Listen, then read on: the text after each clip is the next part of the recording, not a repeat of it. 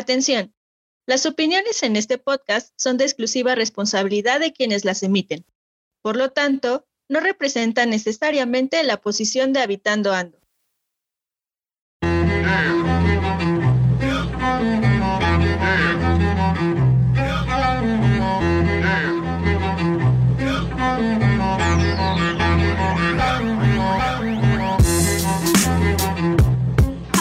Es un podcast dirigido a todas y todos los habitantes de cualquier lugar que sin importar el contexto, viven, sienten y piensan el territorio según su andar.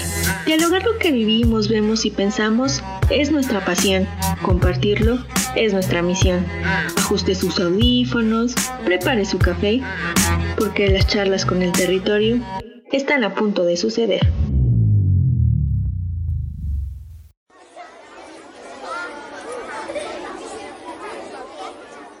¿Alguna duda, alumnos? No, maestra. No, maestra.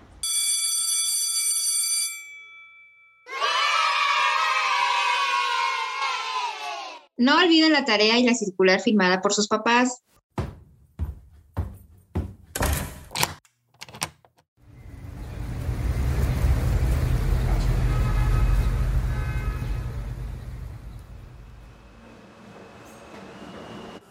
Cierre de puertas.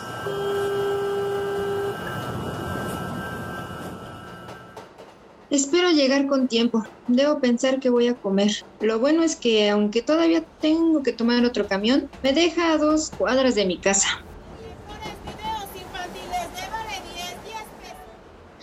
No manches, no me había fijado que esta zona ya está arreglada. No está mal. Después de todo lo que pasó, el caos y las pérdidas que hubo después del sismo. Ay, aún recuerdo cuando todos nos acercamos a ayudar por varios días sin querer con los temblores pasados. Hemos aprendido a la mala el cómo debemos actuar.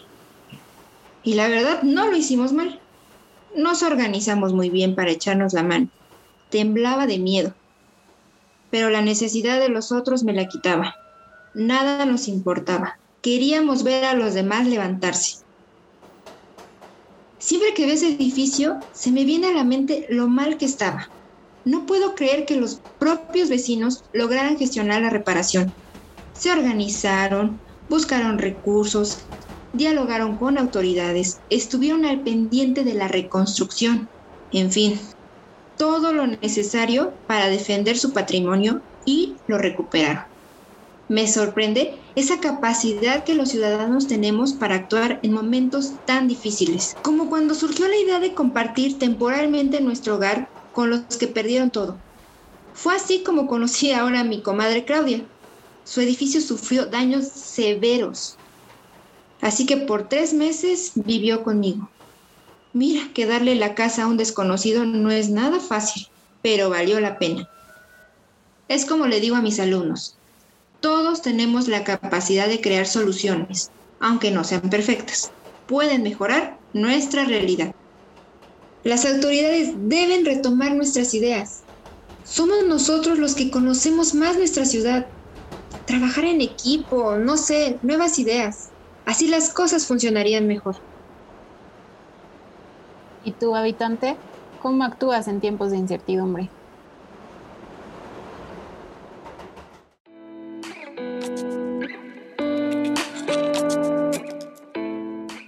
Bienvenidos a Habitando Ando el podcast para todos los que viven, sienten y piensan el territorio según su andar. Muchas gracias por acompañarnos en nuestro último episodio de esta temporada. Y en esta ocasión, junto con Roy y nuestra invitada especial, abordaremos un tema relacionado con los retos futuros que tienen que ver con esta adaptabilidad de los espacios, tanto públicos como privados, en las ciudades, en situaciones complejas. Estoy hablando de la planeación en tiempos de incertidumbre. Así que preparen su café habitantes porque esta charla se tornará interesante. Y para continuar, quisiera preguntarle a Roy, ¿qué es lo primero que se te viene a la mente con el tema que abordaremos? Gracias, Ale. Hola, habitantes. Gracias por escucharnos. Pues para empezar, creo que es un tema muy interesante conocer que la planeación y saber si en México existe o no la misma. Creo que todo mundo en sus ciudades menciona no hay planeación, falta organizarse, los tomadores de decisiones, la sociedad. Entonces, suena que hay un caos en esta planeación, pero creo que hoy y nuestra invitada especial, la doctora Emma Morales, nos ayudará a ampliar este panorama y conocer si esta planeación existe y preocupantemente si se está realizando en estos tiempos de incertidumbre. Así que sin más habitantes, hay que darle la bienvenida a la doctora Emma Morales. Gracias por acompañarnos. Hola, ¿qué tal? Eh, muchas gracias por, por invitarme y sobre todo por esta oportunidad de hablar sobre la ciudad, que al final del día pues, es algo que a todos nos emociona. Mil gracias. Y en verdad es un honor que estés con nosotros.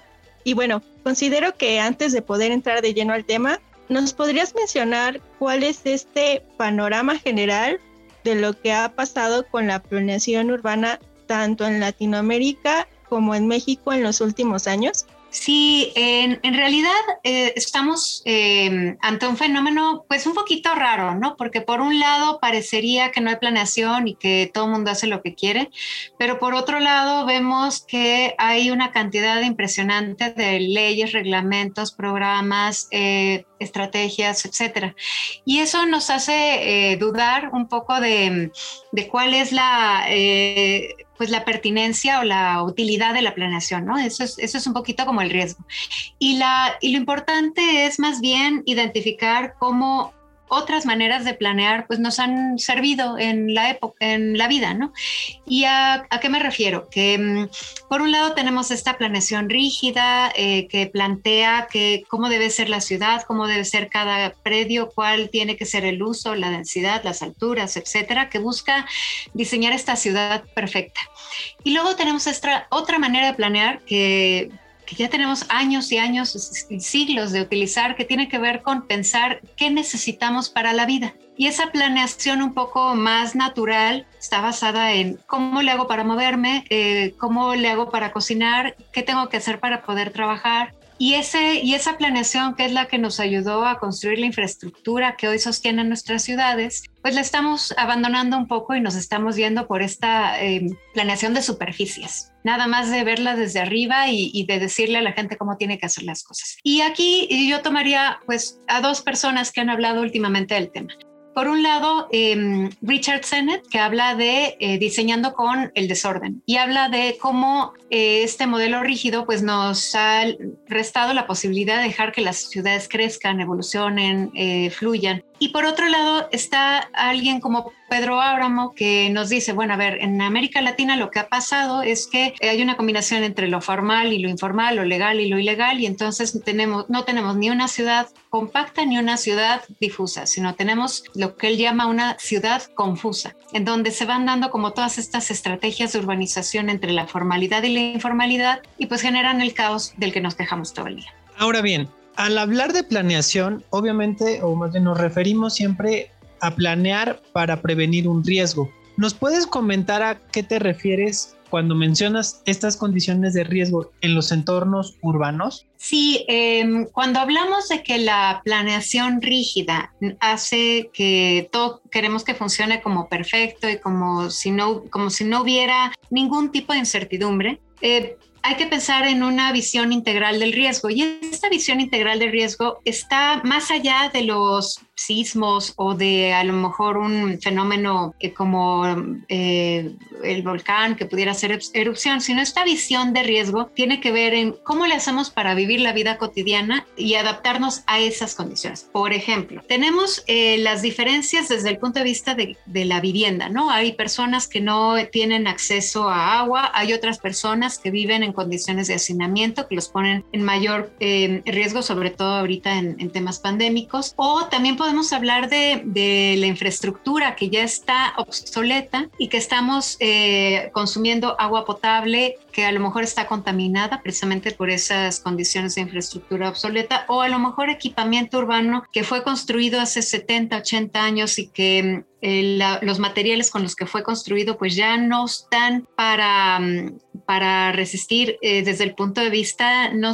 no de resistencia a materiales, sino de durabilidad. Entonces aquí lo que estamos pensando desde la visión de adaptación al riesgo es entender estos problemas estructurales, sistémicos, económicos, em, sociales que se puedan presentar y que nos podamos adaptar. Al final del día, algo que podemos eh, reconocer en México es esta capacidad de responder ante el evento, ¿no? O sea, ya sea un sismo o ya sea en este momento la pandemia. Pero lo que tenemos que pensar es que nuestro modelo de planeación tiene que prever esta posibilidad de que se presenten en el futuro. Y de acuerdo a lo que mencionas en este aspecto de desorden y de precariedades, a mí se me viene a la mente como por ejemplo todos aquellos asentamientos ubicados en las periferias de las ciudades, que como pudimos charlar un poco en el capítulo anterior, habitantes, em, la carencia que son visibles en este entorno construido logra estigmatizar al habitante y también los vuelve como personas no reconocidas, que incluso se les ha negado este derecho a la ciudad. Y menciono este ejemplo porque es muy visible esta situación del desorden en este tipo de casos. Pero yo como habitante que posiblemente no me encuentro en una situación semejante, ¿cómo puedo llegar a reconocer que existen otros problemas en mi entorno? Sí, yo creo que tocas un tema súper importante, el de volver visibles a todos los grupos independientemente de dónde vivan o cómo vivan. Y esto tiene que ver también con una perspectiva un poco eh, discriminatoria de lo que es lo formal y lo informal y lo legal y lo ilegal, ¿no? Porque a lo mejor a este em, joven que decide construir una casa al pie del río y que está pegado en la barranca y que bien podría em, caer o, tener un problema en un deslave. Eh, a, veces olvidamos que, en México, en, en, Tecamachalco o en Las Domas, hay viviendas que están trepadas en la barranca y que además también fueron construidas bajo un esquema de ilegalidad, de informalidad, simplemente que como se ven bonitas, tienen eh, canchas de pádel y demás, pues no las vemos mal, pero en realidad estamos hablando de, de modelos diferenciados en donde a lo mejor hay informalidades de cuello blanco y informalidades de a pie, ¿no? Entonces aquí lo importante es identificar cuáles son las condiciones que permitirían que todos tengan los mínimos y estos mínimos son acceso a un transporte digno, a, un, eh, este, a, la salud, al entretenimiento, a la, mm, a la recreación. Entonces, ¿cómo, ¿cómo, hacemos para que estos que, que, vemos invisibles y que a veces estigmatizamos precisamente porque juzgamos eh, la manera en la que llegaron a un lugar, ¿cómo hacemos para que ellos se formen formen parte de esta ciudad que integramos todos. Y creo que es un punto medular en esta parte de la planeación y esta, esta visión de nosotros que no hay una, una organización en la planeación. A lo que me refiero es las mismas poblaciones en estos escenarios de riesgo, quiero entender que buscan la manera de resolver esa carencia innovando de alguna manera eh, desde, desde sus capacidades. Entonces, a mí me gustaría que les compartieras a los habitantes algún ejemplo de cómo esta capacidad de, adaptación tiene la gente en estos escenarios tan, desanimados que pudiéramos ver. Sí, eh, por ejemplo, hace años nos invitaron eh, con un grupo de alumnos de arquitectura para hacer propuestas de vivienda en el Valle del Charco. Y entonces había em, la experiencia de que muchas de estas casas se estaban hundiendo y además de que se estaban hundiendo, pues había recientemente tenido una de las peores inundaciones y con aguas, sobre todo, ni siquiera agua limpia, ¿no? Sino estábamos hablando de eh, aguas grises y altamente contaminadas, ¿no? Y una de las cosas que nos sorprendió muchísimo fue que la actitud de, los habitantes de estas casas era más bien hacia cómo le iban a hacer la próxima vez que pudiera, que hubiera o una inundación o cómo hacer para que la casa no se siguiera hundiendo, ¿no? Era un poquito como de aquí, de aquí soy y aquí voy a estar, pero entonces, ¿qué hago para el futuro? Y vimos dos cosas. Por un lado estaba esta adaptación un poco hasta con sentido del humor, en donde decían, bueno, ya no vuelvo a comprar una sala buena, ya mejor pongo una de estas mesas de, como de taquería, de estas de plástico, para la próxima vez que se vuelva a inundar, pues no se me eche a perder. Pero había otra un poquito más estratégica que tenía que ver con entender cómo por qué unas casas se hundían y otras casas no. Y entonces entendían que tenía que ver también con la relación del peso de la casa con la capacidad del suelo para soportarla, ¿no? Entonces hicieron una estrategia con algunos arquitectos para construir casas que se fueran moviendo con el suelo, ¿no? Entonces si se hundía todo, todo Chalco, pues se hundía parejo. Y pareciera algo menor, pero es una manera de entender que mm, que hay riesgos que son permanentes, ¿no? Lo mismo nos tocó ver con una comunidad en Iztapalapa que nos contaba cómo eh, a nivel comunitario eh, han eh, logrado este, responder ante los pues sobre todo asentamientos de suelo y que van hundiéndose las casas, pero también cuando de repente hay lluvias muy fuertes y entender que, que en, en, la emergencia, pues de repente a lo mejor puede haber, terminar alguien electrocutado, ¿no? Con un poste de luz.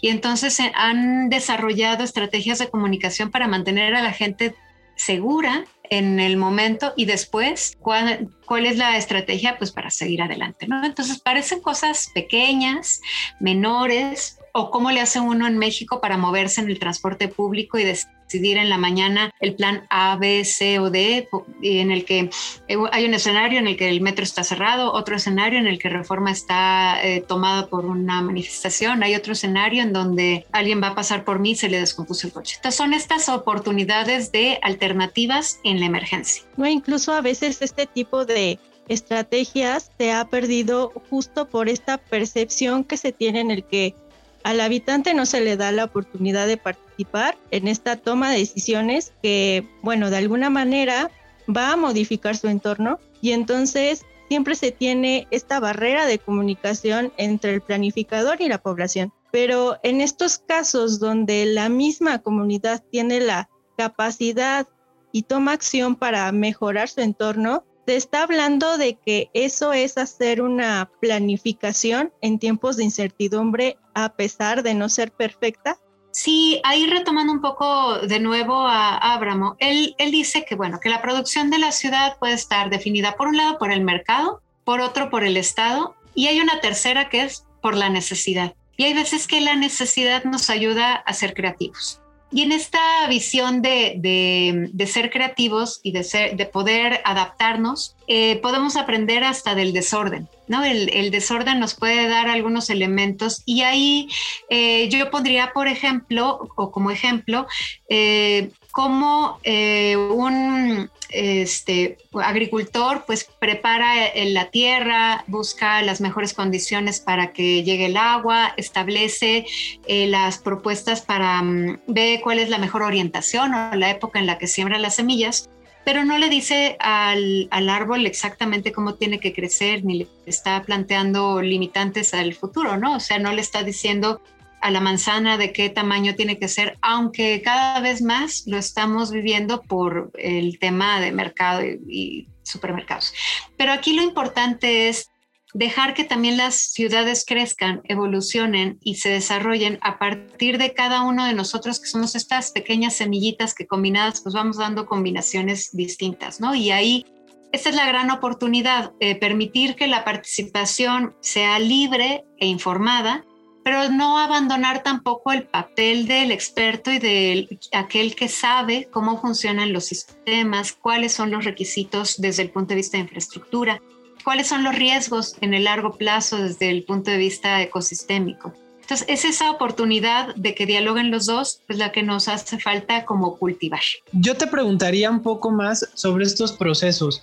¿Por qué es tan importante involucrar a las comunidades con los tomadores de decisiones hoy en día para planear este, esta incertidumbre que llevamos? Sí, aquí eh, también hay un cambio ¿no? de modelo. O sea, venimos de años y años y años expertos diciéndonos cómo debemos hacer las cosas. O sea, en todos los ámbitos, no solamente en la planeación urbana, pero em, eh, hasta en la educación, ¿no? Es el experto, el maestro, el, el que sabe y los demás somos observadores y tenemos que escuchar y nos tienen que decir cómo comportarnos. Y por otro lado, y lo que ha pasado en los últimos años es que ha habido como un cambio, pues casi de 180 grados, en donde ahora decimos, no, es que la gente es la que sabe lo que quiere, la gente eh, que habita el territorio es la que debe opinar sobre los proyectos, sobre eh, las actividades, sobre los planes, porque al final del día es el, que la habita, el que la sufre, el que la vive, ¿no?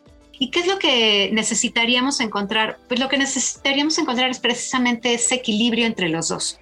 ¿Por qué? Porque si nosotros le preguntamos a la gente exactamente qué quiere, de entrada va a haber una variedad de opiniones, ¿no? Y entonces vamos a decir quién es el que tiene la verdad única o última. Y por otro lado, tampoco podemos dejar completamente fuera al experto, porque el experto es el que nos va a ayudar a entender que probablemente a lo mejor yo quiero vivir en una casa que tenga alberca y que tenga un jardín hermoso, pero yo necesito que el experto me diga que eso podría condicionar en 15, 20 o 5 años eh, la seguridad hídrica de todos. Entonces, ahí eh, esta, esta planeación en incertidumbre pues requiere los diálogos de los dos niveles, pero sobre todo esta transversalidad que, o esta que parta a la mitad y que diga, no mm, tenemos que mediar, no puede ser solamente lo que tú quieres ni tiene que ser solamente lo que yo te digo que es correcto, sino vamos dialogando y encontrando ese punto en donde sobre todo pues no comprometamos el futuro de los demás. De hecho recordaba mucho un tema eh, en, en, alguna maestría de intercambio que realicé, uh, había un, toma, un tomador de decisiones que decía, ¿cuál es su problema población? No, pues es tal problema. ¿Cuál es tu propuesta para resolver el problema? No, pues tal ok, pero ¿en qué te comprometes tú para resolver el problema? Entonces, como dices, este cambio de paradigma de dejar a un solo tomador de decisiones y que haga todo y regresar a consultar a la población para resolver juntos el problema, creo que como bien lo mencionas, es, se están sentando nuevas bases para la planeación en, en México y en Latinoamérica. ¿O tú qué piensas, Ale? Sí, sí. bueno, eh, ahora a reservar lo que comenta Ale, yo creo que ahí lo, lo importante es eso, ¿no? Que al final del día se requiere de este diálogo entre mm, las personas que tienen el conocimiento técnico, las personas que tienen el, el conocimiento experiencial, quienes lo viven en el día a día, y aquellos que tienen la posibilidad de construir los puentes para que efectivamente eh, sean menos los efectos negativos, sean más las condiciones de acuerdos y que nos beneficie a todos, independientemente que siempre va a haber uno que diga que no le conviene y siempre va a haber uno que acepte todo independientemente de que a lo mejor vaya contra su propio beneficio en el futuro. Entonces, si ya se ha visto evidenciado que la planeación no debe de estar a cargo totalmente en la toma de decisiones de algunos agentes, pero tampoco dejar que este peso esté completamente para la población. ¿Desde qué perspectiva debemos de ver este tipo de planeación? Aquí lo que creo que es muy importante es recuperar un concepto que eh, además conocemos desde hace mucho tiempo, pero que lo hemos dejado un poco al lado, que es el de los bienes comunes. Y esa perspectiva desde los bienes comunes es la que nos ayuda a decir, bueno, no, no somos dueños del agua, no somos dueños del aire, no somos dueños del planeta, tenemos un tiempo limitado en esta tierra. Entonces, ¿qué es lo que tenemos que hacer? Pues garantizar que los que estamos ahora tengamos acceso a las mínimas eh, condiciones de vida como agua potable, que transporte adecuado, eh, acceso a educación y también que garanticen que eh, el futuro o las personas que vengan en el futuro pues todavía tengan acceso a esos mismos bienes comunes. Nos hemos dedicado a proteger la propiedad privada, nos hemos dedicado a proteger la inversión, a desarrollar las oportunidades de negocio, a plantear em, el crecimiento de las ciudades y nos hemos olvidado de este principio básico que era qué es lo que compartimos todos y cómo le hacemos para que no se acabe. Entonces, ante tantos problemas, ante tantas visiones, ante tantas oportunidades, debemos de comprender que en esta planeación existe este tema imperfecto y no debemos de preocuparnos tanto por hacer las cosas perfectas, sino que hacer que las cosas trabajen y se muevan hacia un mismo sentido, hacia un mismo futuro en común, ¿no? Como lo mencionas. Sí, aquí lo importante es tener muy claro, uno, qué es lo mínimo que requerimos en las ciudades para volverlas habitables, ¿no? O sea, un poco como desde las leyes de Indias, ¿no? Decía, pues tiene que haber agua, tiene que haber este, un suelo fértil, tiene que estar bien. Había como reglas muy, muy eh, básicas para el asentamiento de nuevas poblaciones, pero eh, son los mínimos para operar.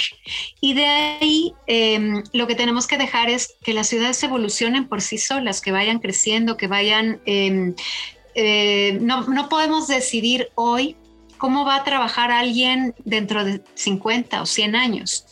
Hemos visto eh, tan solo en los últimos 10 años que el modelo de, espacios de trabajo se ha transformado por completo. Y esto no lo podríamos haber sabido hace 20, simplemente porque no teníamos ni el tipo de tecnologías para comunicarnos desde nuestras casas o porque tampoco teníamos esta posibilidad de estar trabajando simultáneamente con personas en ocho países. Entonces, ¿Qué, ¿Qué, es lo que mm, ahora nos invita? Pues nos invita precisamente a generar espacios suficientemente flexibles para que la nueva transición al trabajo o de la vivienda o de la convivencia o de la mm, eh, participación, pues esté lista la ciudad para recibirlos. Así como hay ciudades que tienen más de mil o quinientos años y que han podido recibirnos a nosotros, pues nosotros lo que tenemos que planear es esa ciudad que permita recibir al que va a llegar dentro de mil años. Y justo con lo que mencionas, Emma, lo que yo me quedo con este tema es que la planeación se debe de tener drásticos cambios en los que el habitante tenga ese derecho de opinar y de tomar acciones sobre su propio territorio, pero que además que todos estos agentes que tienen eh, la oportunidad de hacer estas estrategias de planeación trabajen en conjunto para dar estas soluciones flexibles que no necesariamente respeten esa perfección, sino que priorice el mejoramiento del hábitat para la población. ¿Tú qué opinas, Roy? Pues creo que la invitada del día de hoy nos ha dado mucha tranquilidad con este tema de que si existe o no planeación en el país y por qué se están generando estos fenómenos tan, tan dinámicos y en este momento tan, de pandemia que hemos dado pasos agigantados en, en temas como tecnología, como planeación, como hábitat. Creo que creo que esta primera temporada nos deja muchas preguntas, nos dejan invitar a más personas y más expertos, pero al final pues nada, agradecerte doctora Emma por habernos acompañado en, esta, en este cierre de primera temporada. Quisiéramos que nos pudieras compartir tus datos, algún, nos cuentes un poquito de tu trabajo hoy en día, así como en qué redes sociales te pudieran hacer alguna pregunta a nuestros, nuestros habitantes. Pues muchas gracias a, ustedes por invitarme y además a abrir esta oportunidad de pensar la planeación, no para, precisamente para demostrar que es necesaria más que nunca, pero no esta planeación que quiere resolver todo desde el papel y desde el escritorio, ¿no? Sino esta planeación que, que se construye desde el territorio. Y en ese sentido, bueno, mi trabajo de investigación en los últimos años se ha enfocado en procesos de fragmentación urbana, o sea, fragmentar desde una perspectiva eh, física de muros y, control de acceso que no permiten el compartir el espacio, pero también desde una fragmentación social y política y administrativa, en donde, como decía Ale, no siempre tenemos la oportunidad de tener una participación y una voz, ¿no? Entonces, esta fragmentación, pues, se refleja en lo tangible y en lo intangible. Y bueno, en ese sentido, pues pueden eh, buscarme, eh, ya sea eh, a través de las redes de, de, la maestría en hábitat y equidad socioterritorial, en donde constantemente estamos compartiendo pues, eventos y actividades relacionadas con estos temas. Y también en mi eh, Twitter, que son mis iniciales, y tengo un nombre muy raro, pero pues ahí lo van apuntando. Entonces, Emma Regina Morales García de Alba. Entonces, es E-R-M-G-D-A, y eh, ahí me pueden seguir, eh, igual en Instagram. Y finalmente, em, pues si me quieren mandar un correo, pues me pueden escribir a emma.morales.iberopuebla.mx. Muchas gracias por tenerme aquí y darme este tiempo. Pues muchísimas gracias, Emma. Y habitantes, no se les olvide seguirnos en nuestras redes sociales, en Instagram como habitando.ando y en Facebook como habitando.ando. Disfruten y vivan su territorio. Nos vemos. Nos vemos en la siguiente temporada. Gracias.